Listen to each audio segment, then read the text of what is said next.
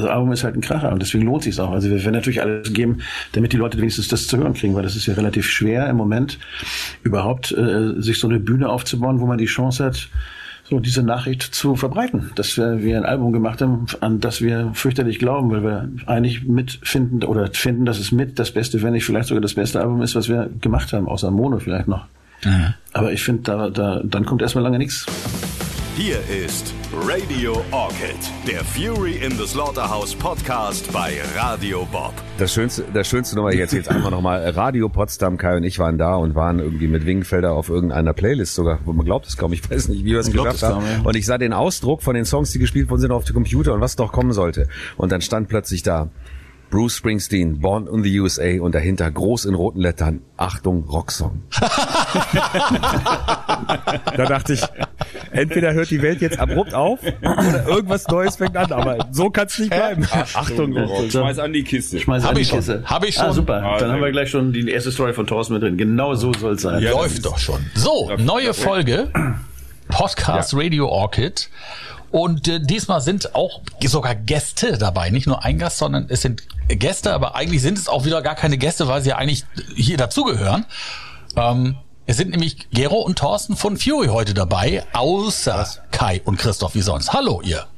Guten Tag. Guten Tag. Jetzt muss ich natürlich erstmal fragen, warum sind denn jetzt zwei nicht dabei? Hatten die keinen Bock? Haben die geschwänzt oder haben die einfach keine Zeit? Das Internet ist zu klein für uns sechs.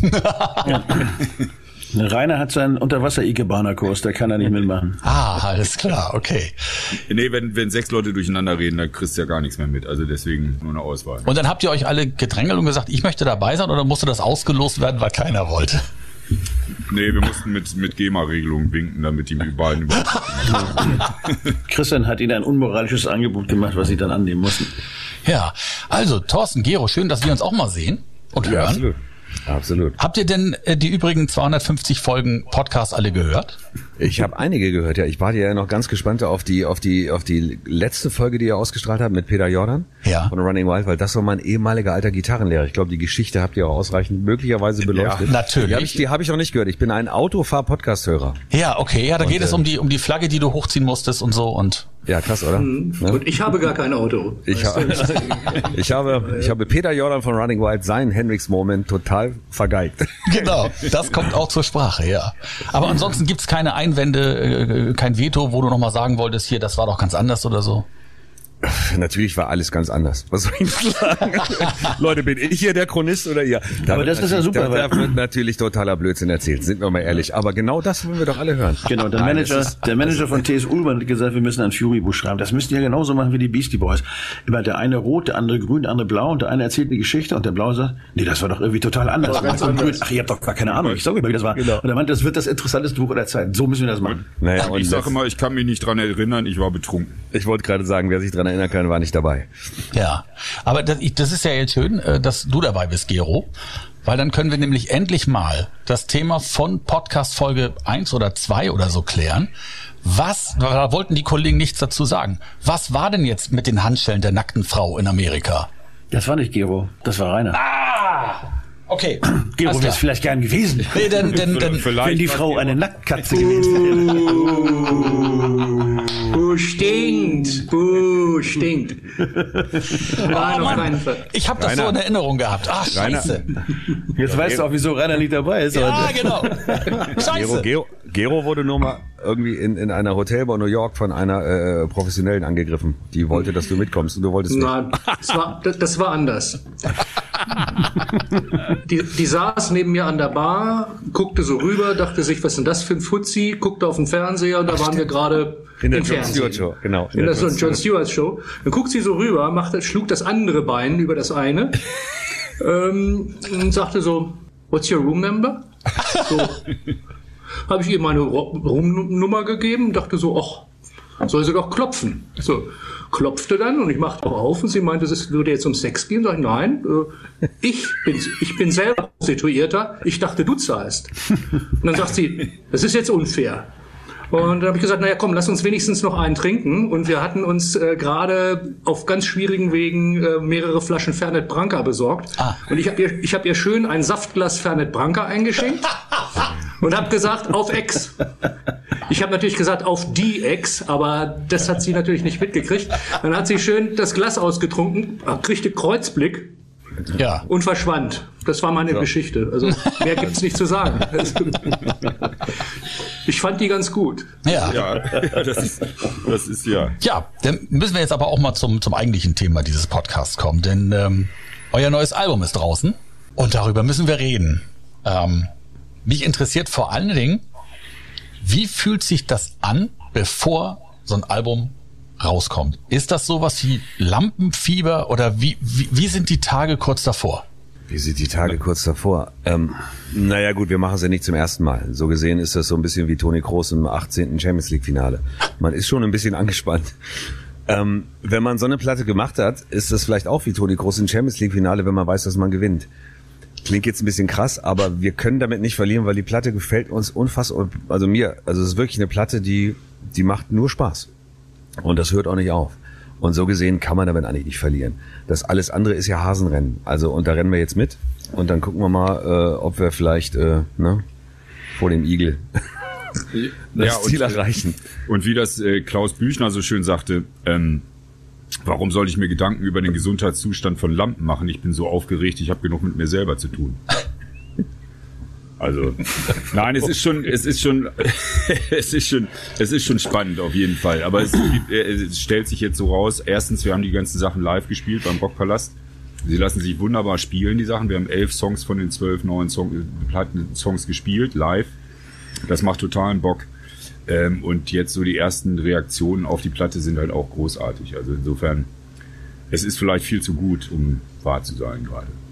Aber wie gesagt, das ist ja auch so eine Geschichte, das entscheidet sich manchmal nach Jahren, ob die Platte überlebt. Das klingt jetzt ein bisschen kryptisch, aber es ist so.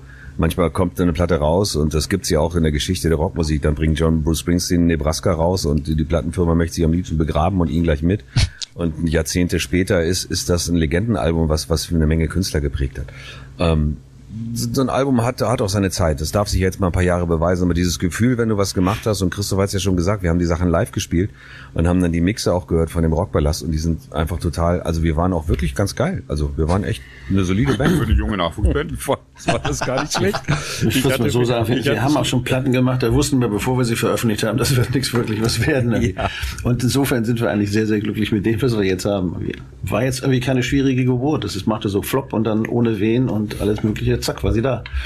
Und das können wir mal feiern. Viel ja. wichtiger ist ja gerade, dass die Realität uns nicht ins Kreuz springt, so dass wir wenigstens die solchen konformen Shows spielen können dieses Jahr, weil das fehlt ja eigentlich am meisten. Jetzt haben wir endlich eine Platte, die die Energie hat, die wir live auch immer hatten und haben und mal gucken und jetzt hoffen wir, dass wir live auch tatsächlich das mal vortragen können. Vortragen. Aber wenn wir das nicht können, haben wir es ja wenigstens diesmal auf Platte. Man muss das auch positiv sehen. Das stimmt. Das stimmt. Ja. Hoch die Katze. Ich habe eine Katzenallergie, ganz schlimm. Ehrlich? Oder eine Digitalkatze. Ja, eine Digitalkatze. Die hat keine, hat, keine Haare. Keine nee, ich sehe das gerade schon, ja genau. Das ist, eine das ist ja die passende ähm, Katze für uns hier. Die am sexy den Arsch in die Linse hält. Äh, wo waren wir? Genau. Ähm. Nee, wir waren, wie sich das anfühlt. Das fühlt sich gut an. Mehr lässt sich da nicht zu sagen, weil ich stelle mir das Doch, da lässt sich, na, ja, da lässt sich natürlich eine Menge zu sagen. Es ist aber, wie gesagt, nicht die erste Platte. Als wir das erste Mal in den Charts waren, war das ein, ich weiß nicht, war ich mit Christoph van Wieder? Irgendwo, ich glaube, ich glaube, wir waren an einer Tankstelle und oder Rainer und ich und wir mussten den Wagen der Plattenfirma waschen oder sollten wir zumindest, was wir nicht gemacht haben. Stimmt, und dann kam ein Anruf äh, ähm, oder eine Nachricht oder irgendwas. Ähm, Nee, Anruf kann ja gar nicht sein. Handy gab's da noch gar nicht. Es kam auf alle Fälle irgendwas. Irgendwie hat er das mitbekommen und wir waren irgendwo und dann hieß es, wir sind mit Jau Platz 8, 89 in die Charts eingestiegen und das war eine Sensation. Ja. Und da war ich wirklich nervös und war aufgeregt, weil das war so, was war so ein Traum. Da war dachte ich so, ach du Scheiße, jetzt passiert, jetzt passiert's wirklich. Mhm. Und ähm, da waren solche Sachen aber noch unglaublich wichtig. Jetzt bei der Platte ist es so, dass wir ja richtig ein bisschen Muffe hatten, auch irgendwie die Platte überhaupt zu machen, weil wir haben lange nichts mehr gemacht. Und wie ist das so? Macht das Spaß? Wie ist Vincent Sorg als Produzent in Münster? Kann man da schlafen? Also ich meine, das sind so Dinge, da macht sich ja, da macht sich ja keiner Gedanken drüber. Wie ist die Toilette? Ähm, Und, äh, und dann löste sich das alles in Wohlgefallen auf und ich habe mich jedes Mal gefreut aufs Studio. Und wir saßen mit sechs Mann im Raum und, und irgendeiner hat gerade ein Instrument eingespielt für einen Song und wir waren irgendwie immer, wir waren sehr nah, nah dran aneinander und das macht halt total Spaß. Und deswegen steht das eigentlich über allem. Natürlich ist es schön, wenn eine Platte erfolgreich wird. Nur aber definiere Erfolg. Das verändert sich ja auch in 30 Jahren, das darf man auch nicht vergessen. Aber wir haben natürlich Bock, wir haben Bock zu spielen. Ich möchte gerne, dass die Dinge ausverkauft sind, wo wir spielen, weil viele Menschen da sind. Und ich würde vor allen Dingen gerne auch, dass es so schön wird für alle, dass wir noch eine Platte machen dürfen, weil es macht gerade sehr, sehr viel Spaß. Das ist meine Definition von Erfolg. Ob die Platte jetzt, weiß ich nicht, was kann die noch verkaufen? Also wo, wo stehen wir gerade mit Streaming? Weißt du, das Thema, Fass wollen wir jetzt ja nicht aufreißen, das ist ja was anderes. Ähm, aber dass wir nach 30 Jahren so eine Platte machen, das finde ich schon, finde ich, finde ich allerhand. Also die Plattenfirma hat ja schon gesagt beim letzten Meeting, also diese Platte heißt Now und die nächste heißt dann And Then.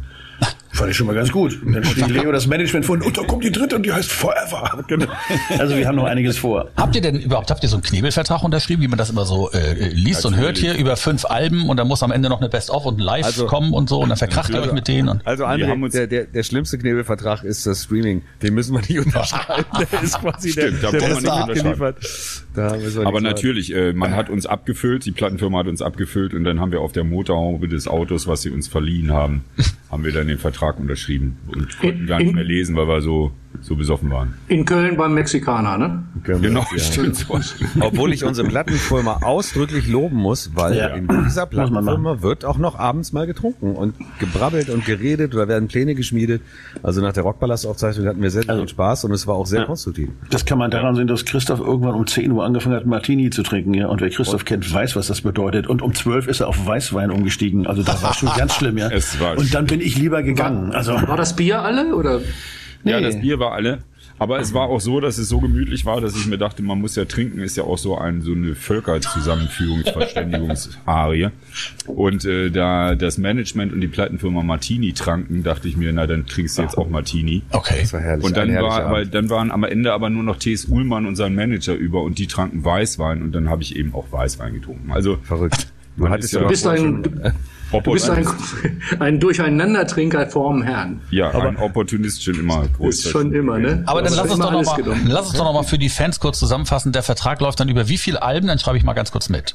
Nee, nee, ist alles gut. Wir haben das Album abgeliefert jetzt und man könnte vielleicht noch eins machen. Ah, okay. Genau. Option, also. Okay. also ich habe den Vertrag nicht mal gelesen, da ich unserem Management vertraue. Ui. Das haben die jetzt gehört und da ist der Ofen aus. Das hat Elvis auch mal gesagt. ja. Dann musste er irgendwie 120 schlechte Filme drehen, ja genau. Ja, dann kam der Colonel. Da habe ich, der Colonel. Da habe ich letztens auch eine Dokumentation drüber gesehen, dass der ja, als er dann nach diesem ganzen Filme-Elend, als er wieder anfing Musik zu machen, hat er ja eine Show gemacht, wo er eine richtige Rockband wieder hatte und richtig abgerockt hat.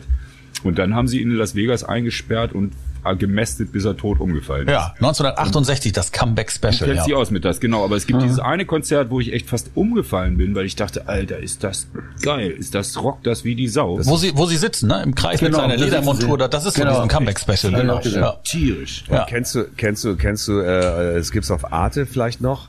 das Konzert, wo sie das dann mit den mit den äh, mit Post Malone und solchen Leuten, wo sie das Konzert nachspielen und die Nummern spielen, Coverversion? Ja, das habe ich auch gesehen. Alter, ja, ja, ja, so ja, genau. Ja. Also da wird, da wird richtig handwerklich abgeliefert. Ja, das Egal, war bei einer, bei einer Show im EGI, da spielte die Originalband zu Originaltracks mit ihm auf der Leinwand. Ja. Das war auch sehr interessant. Und die waren sehr gut. Die waren so mit ihm zusammen, dass das überhaupt nicht auffiel, ja. dass der viel, viel zu groß und nur aus Licht bestand. Ja. ja, und dann haben sie in Las Vegas eingesperrt, weil der, weil der Colonel ja nicht fliegen wollte. Deswegen haben sie nie eine Welttournee gemacht. Ne? Stimmt. Ja, und, stimmt. und das, das wusste ich nicht. Und das war der, der Grund. Der wollte reiten oder was? Und das war, das war. nein, der wollte, der, der konnte nicht nach Europa oder sowas. Deswegen gab's halt nur diese Amerika-Konzerte. Und da gab's irgendwann da kam ähm, äh, Apple Music als Spotify-Konkurrent. So. Yeah. Und dann habe ich das mal ausprobiert und dann habe ich geguckt, was haben die denn? Da waren ja noch nicht alle Alben online und so. Da habe ich geguckt, was haben die denn von Elvis? So, im Gegensatz zu Spotify. Und dann stand bei Elvis, ja, Elvis Presley, äh, erfolgreicher Rockmusiker, bla bla bla, nach seinen umjubelten Welttourneen und da habe ich dann gedacht, nee, nee, Apple, komm. Der hat nicht eine Welttournee gemacht. Aber ihr wollt uns veräppeln, ja, ihr genau. wollt uns doch veräppeln. Das ist doch. So, aber wir müssen jetzt mal wieder zurückkommen zu Now. Deswegen sind wir doch hier zusammengekommen. Es ist ja vieles anders gewesen. Ihr habt ja schon erzählt, äh, Kai und Christoph, dass ähm, ihr euch wieder zusammengerauft habt, dass es sich seit langer Zeit wieder gut angefühlt hat in dieser Band. Dann habt ihr neue Wege gefunden, Songs zu schreiben. Ihr habt diese, diese, ja, äh, wie habt ihr das genannt? Ähm, Songwriting Sessions, Sessions gemacht. Ähm, wie war das denn für, für euch? Und Gero, vielleicht kannst du mal erzählen, was aus deiner Sicht anders geworden ist mit dieser Platte und was anders ist an Fury im Jahr 2021?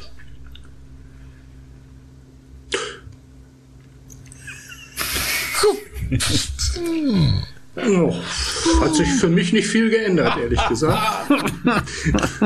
Gero hat gekocht.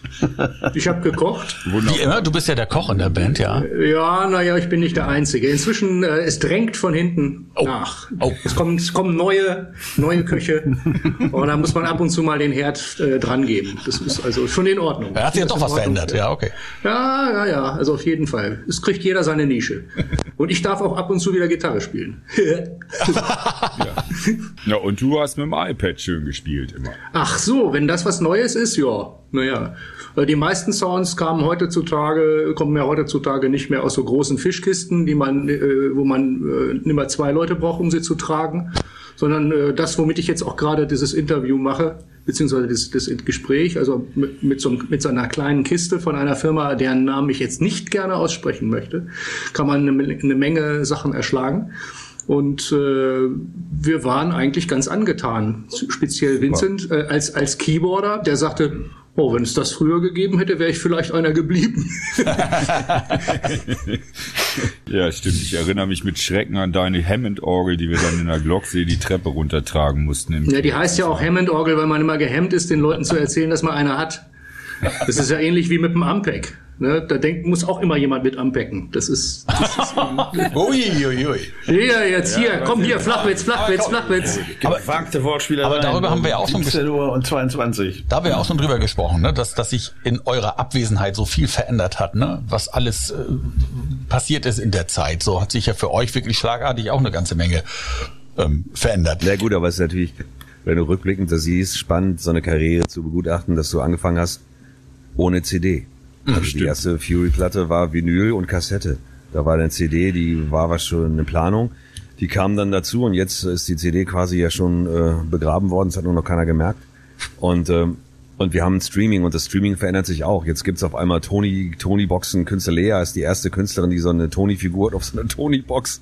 Mal gucken, wo das noch hingeht. Ach, diese Kindergeschichte, diese. Ja, klar. Ach, ja, was? Klar. Das Ach. Ist so, Lea, ist, Lea ist jetzt die erste deutsche Künstlerin, die äh, die Songs hat auf so einer Lea-Figur von ihr für die Tony-Box. Ah. Das kennen die, das? die Jungs nicht. Die gucken mich jetzt blöd an.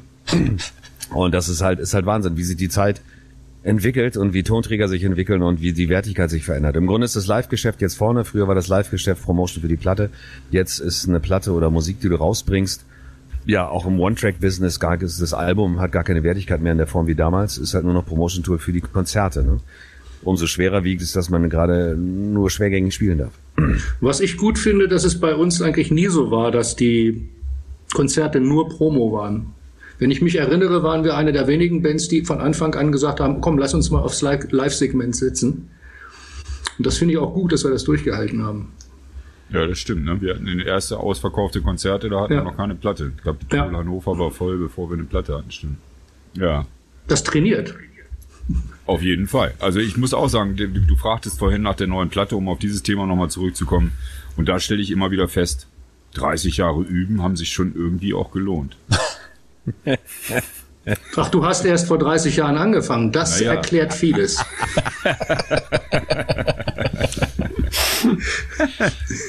Entschuldigung. Ja, alles gut. Warte ab.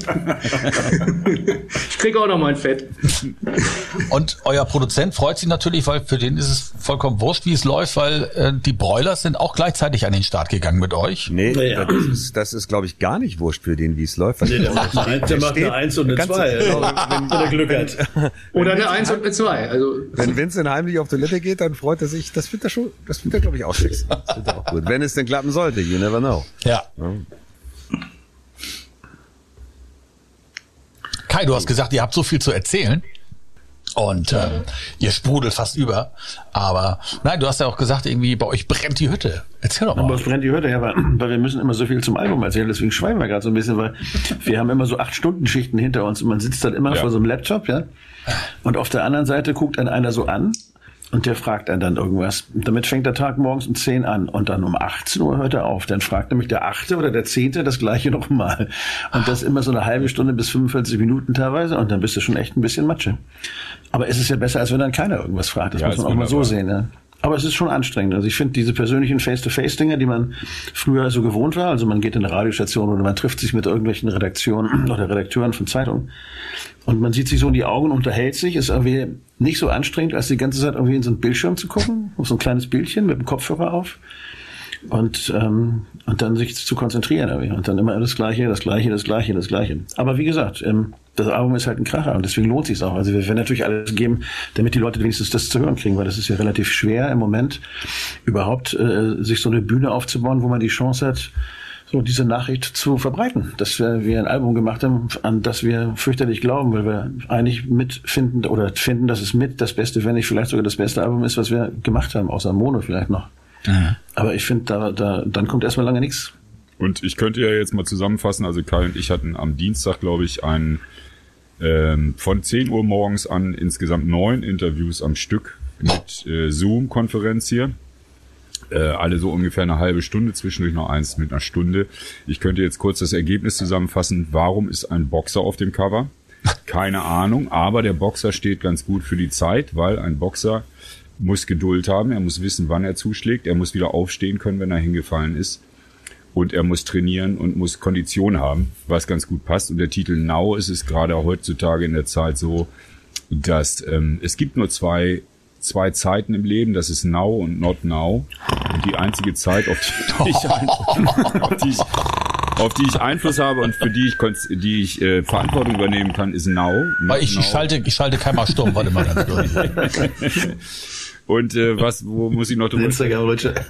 Also Christoph hält gerne lange Vorträge und da versucht ja, jetzt gerade, also dass ich, da ich unterbreche mal den Versuch, dass wir das jetzt in 20 Minuten nach Hause fahren und den gleichen Sermon nochmal ablassen, wie wir den ganzen Tag schon abgelassen haben, um aus dann immer möglichst schnell wieder rauszukommen. Das sind wichtige Dinge. Das sind die wichtigen Dinge. Das sind die wichtigen Dinge. Ja, aber das ist ja hier, der, der Podcast ist ja die Möglichkeit, dass ihr das aus eurer Sicht alles erzählt ohne dass ihr euch Fragen äh, stellen lassen müsst. Also alles, was genau. sozusagen an Fragen noch nicht kam, was ihr aber gerne noch sagen wollen würde, das könnt ihr hier tun. Die Wahrheit ist, die haben alles gefragt, bis auf die Farbe meiner Unterhose, glaube ich. Aber die Frage, aber die Frage zum Beispiel ist ja, die auch oft gestellt wurde, glaubt ihr daran, dass die Konzerte jetzt stattfinden dieses Jahr, die Corona-konformen Konzerte? Woraufhin ich immer gesagt habe, woraufhin auch gegähnt wurde, dass wir ja in einem quantenphysikalischen Universum leben. Und im quantenphysikalischen Universum ist es ja so, dass die Teilchen sich alle nur in einer Möglichkeitswolke befinden, erst wenn sie mit Bewusstsein zusammentreffen. Ja, bei der Papp, die Teilchen gibt beim Bäcker. Gibt dieses Bewusstsein ihnen eine, gibt dieses Bewusstsein ihnen eine Realität und eine Position. Und insofern glaube ich fest daran, dass die Konzerte stattfinden und damit beeinflusse ich die Teilchen und damit werde ich beeinflussen, dass die Konzerte dieses Jahr stattfinden. Und, und, jetzt, ein, und ein, ein, gemeinsamer, ein gemeinsamer Eisprung aller Chinesinnen wird einen Tsunami auslösen wahrscheinlich. Und jetzt wisst ihr auch, warum die Interviews bei uns immer 45 Minuten gedauert haben. Auf ja. die Frage, was trinkst du gerne, Herr Christoph, das dann erstmal quantenphysikalisch erklärt. Und nach 15 Minuten fiel das Wort Bier. Ja, ganz einfach. Ja. Und dann habt ihr so einen Ruf weg irgendwie, dass ihr so schwierige Interviewpartner seid. Und auch mit Fury auch nicht, aber nicht mit dem Christoph. Müsst ihr aufpassen. Wenn Christoph dabei ist, aufpassen. Schreibt ihr auf Quantenphysik Nein. genau. Keine Hobbygespräche. Über, über den Bildschirm. So. Zack. Ja. Dann kommen wir zum Ende des Podcasts. Hast du denn noch eine Frage, mein Freund? Frag uns doch mal was. Ja. Was, was noch keiner gefragt hat. Komm mal. Wir, wir, haben ja, wir haben ja schon so viel äh, im Vorfeld tatsächlich auch schon gesprochen über das Album. Jetzt ist es da und ich habe wirklich gedacht, das ist so ein, so, ein, so ein Punkt, auf den man so wahnsinnig hinfiebert und dann auch irgendwie Schiss hat, so hinterher zu gucken, Mensch, wie läuft's denn überhaupt und funktioniert das und und ähm, aber ja, ihr sagt ja auch irgendwie, das ist so für euch ja nicht das erste Mal.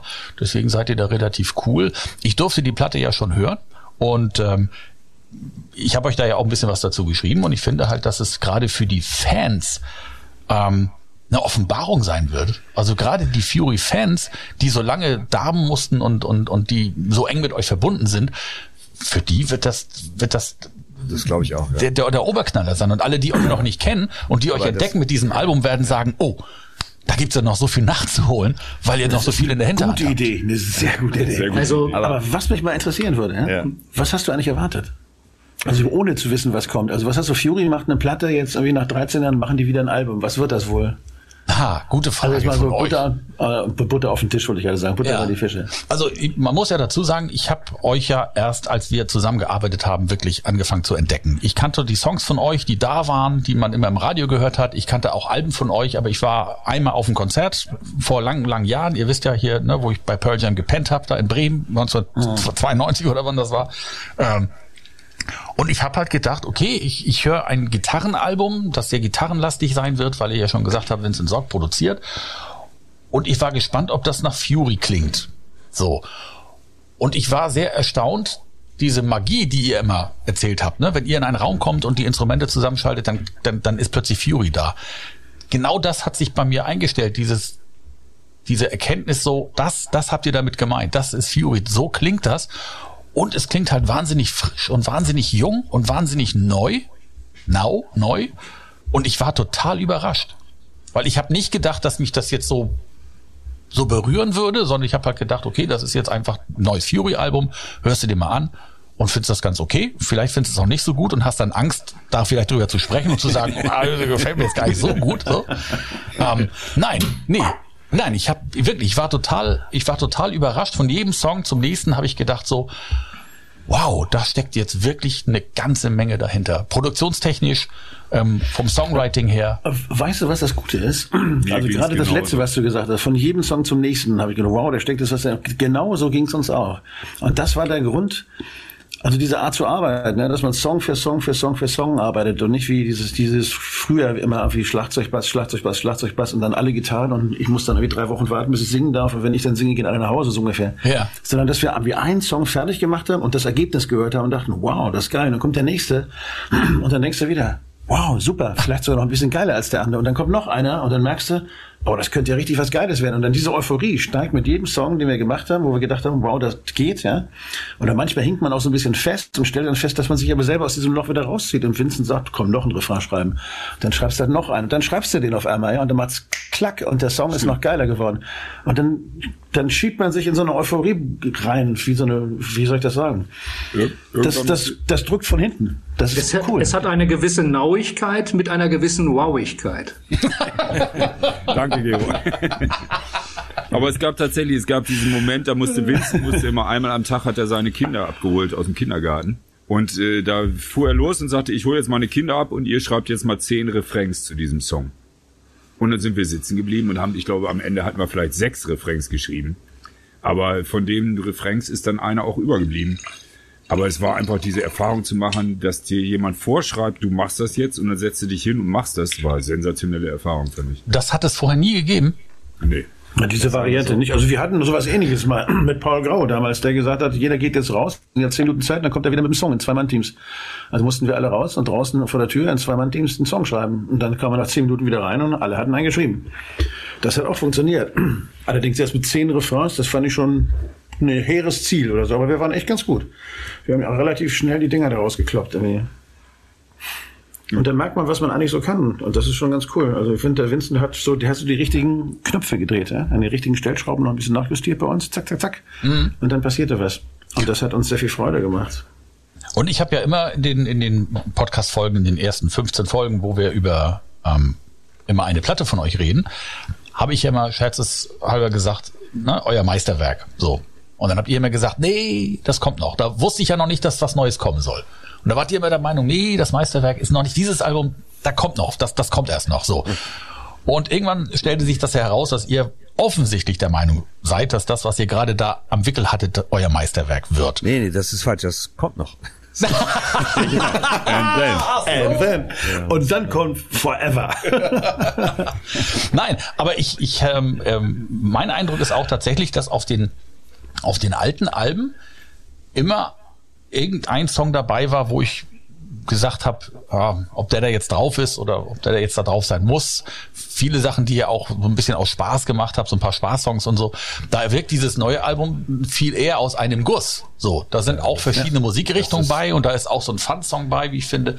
Aber es ist doch viel mehr wirklich zum, zum ersten Mal eigentlich so ein richtig vollgepacktes, in sich geschlossenes Album geworden. Ja, das liegt aber auch wirklich viel an, an, an der Zusammenarbeit mit, mit Vincent und an uns, dass, dass, dass wir uns ganz bewusst äh, diesem Konzept, was er da hat, äh, untergeordnet haben. Das heißt einfach, einfach nur gute Songs und nicht System. Jetzt ja, ne, ist wirklich so. Es hätte ja auch man, es fehlt ja zum Beispiel auch diese berühmte ruhige kleine Nummer, die jetzt auch noch gegeben. Es war ja nicht so, dass wir nicht noch Songs hatten, aber wir haben im Grunde genommen die äh, die die zwölf Granaten draufgepackt und aufgestellt und äh, das war jetzt das stand außer Frage, dass es so wird. Ne? Und man hätte auch andere Dinge machen können, aber das waren die stärksten Songs. Die haben wir jetzt so zum Klingen gebracht und vor allen Dingen hat er die so eingefasst und äh, und das, das wirkt natürlich sehr, sehr, sehr, sehr aus einem Guss und sehr, sehr bündig. Ja, aber, aber ich wollte noch mal, wollte noch mal was eingehen, äh, was du vorhin gesagt hast. Das ist natürlich nicht so, dass uns das am Arsch vorbeigeht, dass jetzt hier ein neues Album nach 13 Jahren erscheint.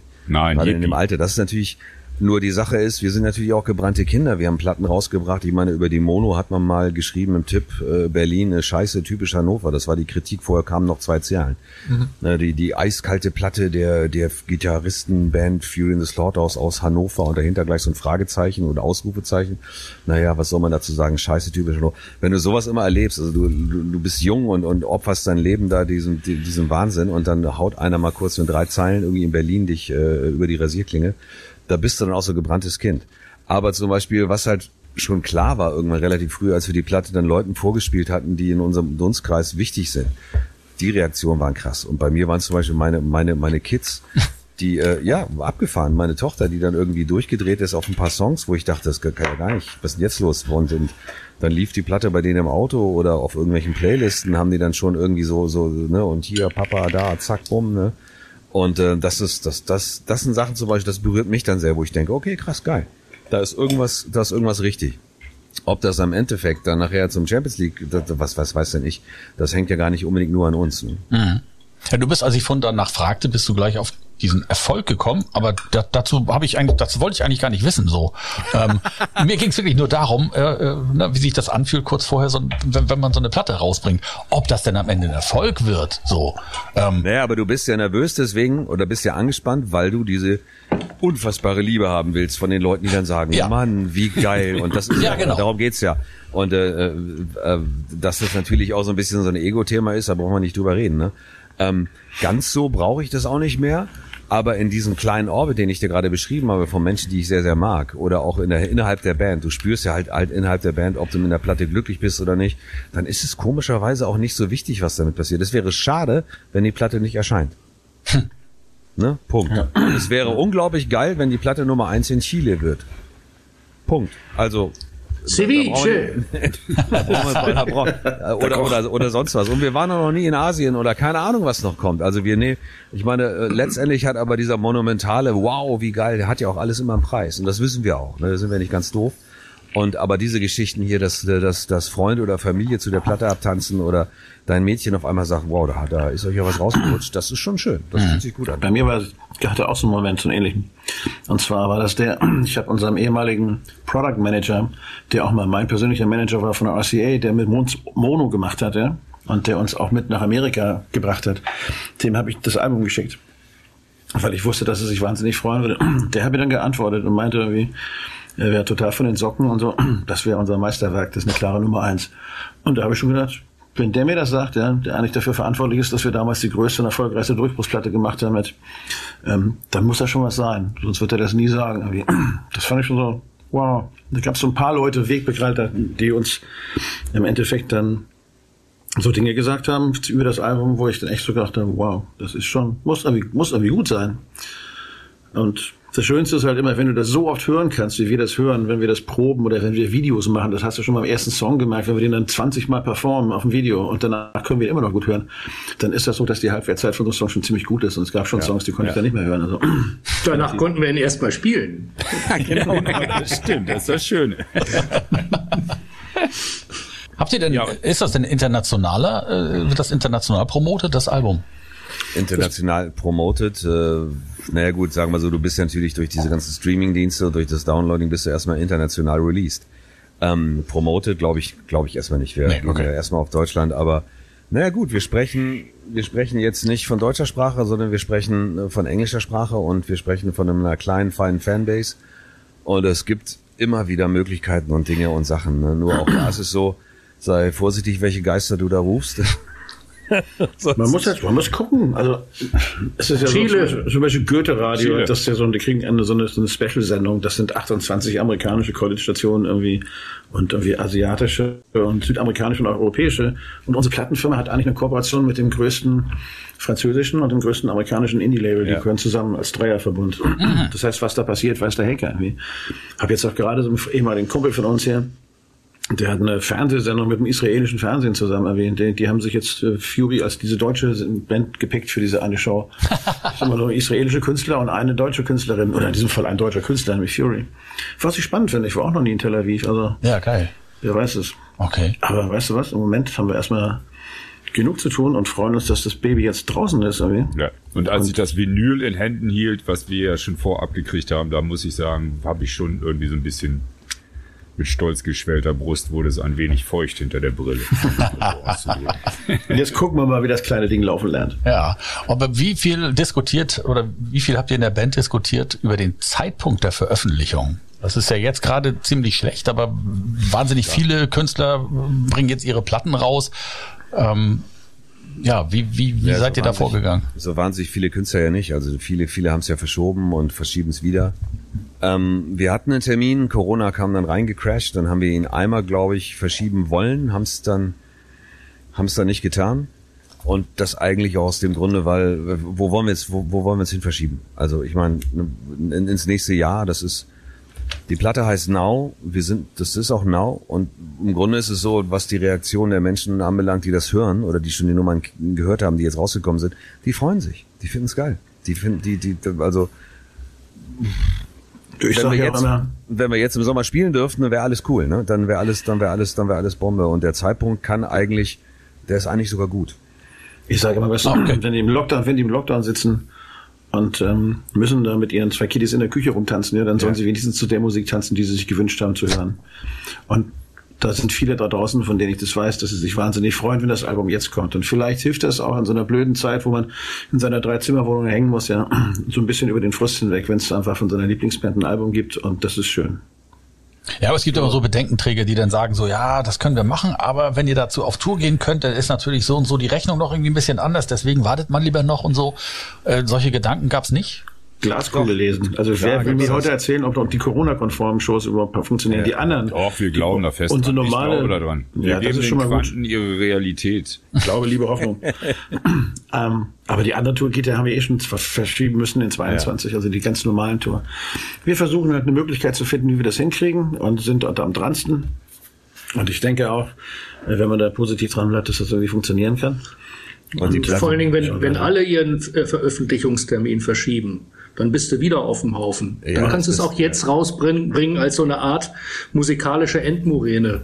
Das geht auch. Ja, und, und man darf nicht vergessen, dass die, dass die Platte, ähm, die wir jetzt schon kennen, in, in, in ihrer ganzen Gänze, ähm, das ist ein Marathon. Ne? Das ist jetzt nicht ein, ein, ein, ein, ein Single-Track und dann war's das und dann das Album braucht keiner mehr, sondern da, das, das wird dauern, bis du das ganze Ding durch hast. Ne? Und da, da sind wir lange im nächsten Jahr und dann gucken wir mal, wie es weitergeht. Also das ist auch nicht eine Sache, die jetzt einfach so wegbrennt, sondern die wird lange, lange, lange, lange rumköcheln. Hoffentlich. Hoffentlich. Und, äh, und, ähm, und da werden wir schon Möglichkeiten finden, hier und da zu spielen. Das wird schon irgendwie gehen. Und vielleicht ist es auch äh, in, so, in so, einer, so eine Band wie wir, in dem Status, in dem wir uns befinden, ist es vielleicht auch gerade jetzt so, dass es nicht darum geht, äh, zu jammern äh, und zu schreien, wir sind systemrelevant, sondern zu beweisen, dass wir systemrelevant sind, indem wir bestimmten, vielleicht vielen, einigen Leuten auf jeden Fall das Leben erleichtern, dadurch, dass wir neue Musik machen und neue Musik rausbringen. Hoffe ich jedenfalls. Und damit beweisen, dass Kultur lebensnotwendig ist. Ja. Dafür ist du. Ein schönes Schlusswort, finde ich. Das finde ich auch. Sehr gut, Herr Steinschneider. Ja. Steinschneider, wir nehmen die Kandidatur an. genau. Herr Professor Steinschneider, die, Ihre Studenten sind sehr zufrieden mit Ihnen. Ja. Na, ich habe da vor allen Dingen ja auch an die, an die, an die Leute gedacht, die wir in den Sendungen manchmal hatten, ne? eure, eure Fans, die wir da manchmal ja. so hatten und die Geschichten erzählt haben, von bis. Ähm, was es den Leuten halt bedeutet so und jetzt haben die so viele Jahre nichts bekommen und mussten sich ja irgendwo auch Ersatz vielleicht zusammensammeln und zusammensuchen. Methadon-Bands. genau. So.